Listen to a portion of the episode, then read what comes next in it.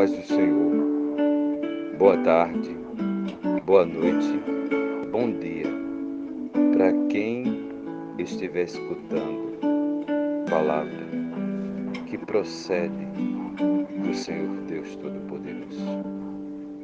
Quero deixar para nossa meditação o capítulo 6 de 2 Coríntios em que a sua epígrafe diz: A abdicação de Paulo em seu ministério.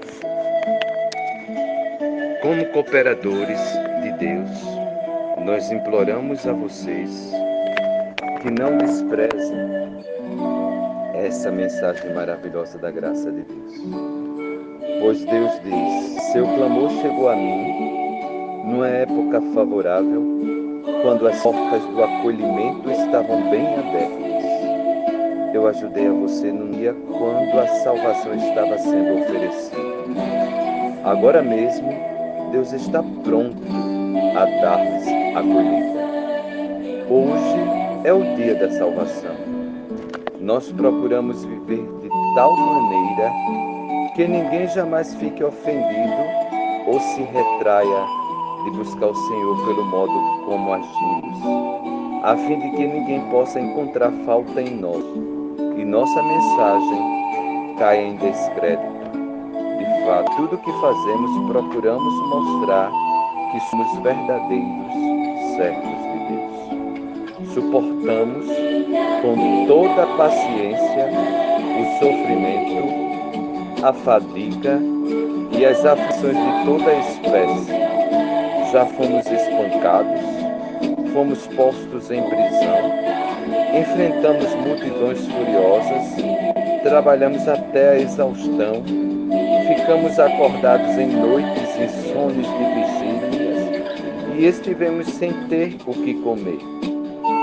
Já demonstramos que somos aquilo que afirmamos ser, por meio das nossas vidas íntegras, por meio da nossa pureza, conhecimento, ciência e bondade. Temos sido amorosos e cheios do Espírito Santo. Temos sido, sido verdadeiros, com o poder ajudando-nos em tudo quanto fazemos. Batalhamos com as armas da justiça, armas de defesa e armas. Permanecemos leais ao Senhor Quer os outros nos honrem ou nos desonrem, quer nos difamem ou nos elogiem. Somos, porém, nos chamam de mentirosos. Somos tratados como desconhecidos, embora sejamos conhecidos por todos. Vivemos à beira da morte, mas eis aqui, ainda bem vivos. Temos sido maltratados da morte. Nossos corações doem, mas ao mesmo tempo temos a alegria do Senhor. Somos, porém, damos ricos presentes espirituais aos outros. Nada nos pertence, mas na verdade possuímos. Meus queridos amigos de Corinto, eu contei-lhes tudo quanto eu os amo de todo o coração. Qualquer frieza que haja entre nós não é por falta de amor da minha parte, mas vocês estão limitando o amor que tem por mim. Eu lhes falo agora como se vocês fossem verdadeiramente meus filhos. Abram seus corações para nós.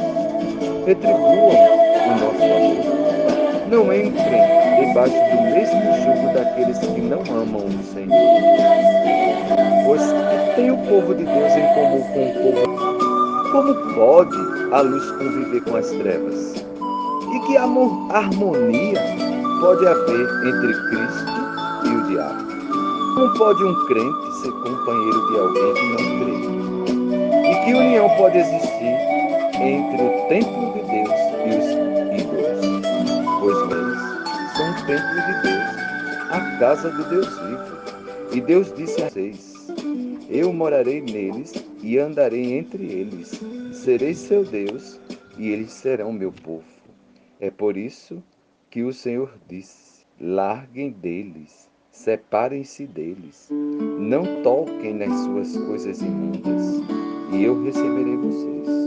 Eu serei um pai para vocês, e vocês serão meus filhos e minhas filhas, diz o Senhor Todo-Poderoso. Amém. Que o Senhor continue abençoando as vossas vidas. Em nome de Jesus. Amém.